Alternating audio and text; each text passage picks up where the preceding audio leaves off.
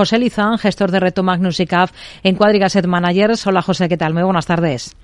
Sí, ¿qué tal? Muy buenas tardes. Bueno, hemos visto una jornada positiva en las plazas europeas, positiva también lo está siendo al otro lado del Atlántico en Estados Unidos. Eh, sin embargo, eh, estamos viendo declaraciones eh, llamativas. Por ejemplo, ¿qué piensa cuando un gigante como JP Morgan avisa de que el rally de la bolsa está a punto de acabar y de que es mejor vender ahora?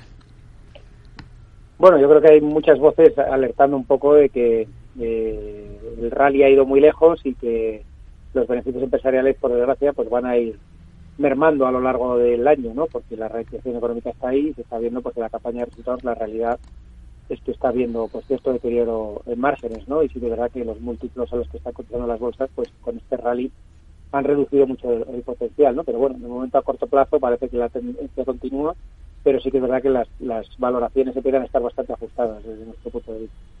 Hoy tenemos valores en el punto de mira por sus resultados. ArcelorMittal, por ejemplo, que ha terminado en bolsa con una subida de cerca del 1%. ¿Cómo ve las cosas en bolsa? ¿Qué potencial ve para una compañía como estas después de haber mirado esos números del último ejercicio? Bueno, yo creo que era un año que se esperaba de, o unos trimestres que se esperaba de ralentización, ¿no? Tuvimos un 2021 explosivo con todos los precios de materias primas y con un restocaje muy, muy fuerte y se esperaba pues que una situación de inventario es diferente eh, lastrara la demanda final y los precios y el mix y que hubiera cierta contracción ¿no? respecto a trimestres anteriores y así ha sido. Yo creo que lo más positivo es el control que tienen sobre la deuda, que sigue estando a cerca de mínimos históricos en un entorno pues que no es tan bollante como lo del año pasado, pero bueno, el mensaje ha sido positivo de recuperación y la verdad que parece que va a ser pues probablemente otro año positivo para, para el grupo y sí que es verdad que cerca de los 29-30 euros con los resultados que está publicando nos parece que el potencial queda reducido, ¿no? así que va a ser difícil superar desde nuestro punto de vista la cota de los 30 euros. Mafre, protagonista también por sus resultados. ¿Cómo los ha visto, José? Pues quizás mixtos, ¿no? Por un lado, eh, quizás algo positivo, ¿no? Mixtos tirando a positivo, quizás eh, negativamente ha sorprendido Estados Unidos, eh, y, quizás eh, pues un poco toda la parte de reaseguro sería el aspecto más positivo, ¿no? que, las primas de reaseguro pues han cerrado con un crecimiento muy por encima del consenso. Pero bueno, son unos resultados dentro del sector asegurador, no es de las mejores desde nuestro punto de vista, pero bueno, está cogiendo un pelín de tono positivo y quizás eh, sea capaz de intentar atacar la zona de dos euros, pero no le vemos excesivo potencial, desde luego. Mantiene el dividendo la compañía y justo es un punto sobre el que ha sacado pecho esta jornada el presidente de Mafre, Antonio Huertas una altísima remuneración para el precio medio de la cotización en el año, ¿no? en torno al 8,3%. Ahí ven los 447 millones, que realmente pues es, un, es una cantidad espectacular y que nos sigue situando en cuanto a rentabilidad pues en el, en el, en el podium del, del, IBEX, del IBEX español.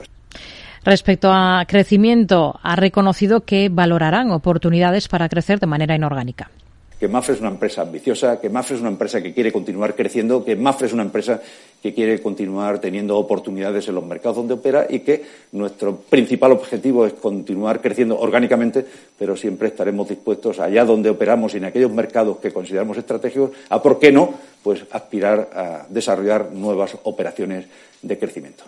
Ha subido hoy en bolsa Mafre después de estos resultados algo más de un 1%. También buen tono para Unicaja. Em, hemos visto que ha estado entre las más animadas del día. ¿Lo tendría en cartera ahora mismo el banco? Bueno, yo creo que decepcionó un poco en resultados y, quedó bastante por debajo de sus comparables y de sus competidores. Han sido muy agresivos en la captación de hipotecas y, eso ha mermado del margen de intereses en ese aspecto. Y luego están todos los problemas de gobierno corporativo. ¿no? Yo creo que un, un Unicaja por encima de 1,20 euros resta apetito inversor desde mi punto de vista y, desde luego, hombre, si vuelve a zonas de uno por ahí sí que sí que sería una oportunidad, pero para nosotros hmm. creemos que no va a ser uno de los bancos eh, más bollantes a corto plazo. Tenemos a Grifols este año eh, un día entre los mejores, al día siguiente entre los más castigados dentro del selectivo. y le ha tocado recortar por encima del 2%. Eh, ¿Cuál es la visión que tiene ahora mismo para esta compañía?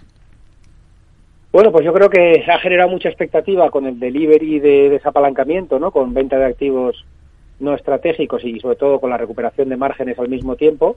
Sus comparables o sus competidores sí que están eh, recuperando los márgenes y es esperable que le suceda lo mismo a Grifols.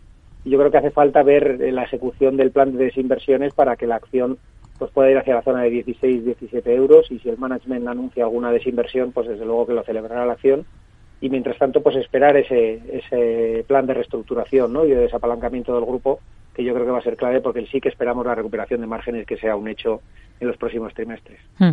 ¿Le gusta AENA? Hoy ha sido el mejor dentro del IBEX.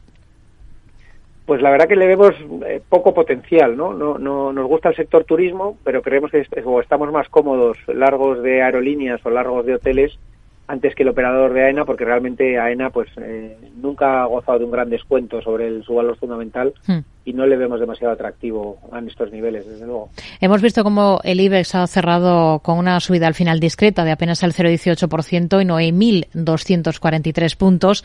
Más allá del IBEX, en el mercado continuo ha destacado en positivo eDreams. ¿Qué, ¿Qué hay detrás de este buen comportamiento? Más de un 7% ha subido la compañía y, y cómo ve las cosas para el valor ahora.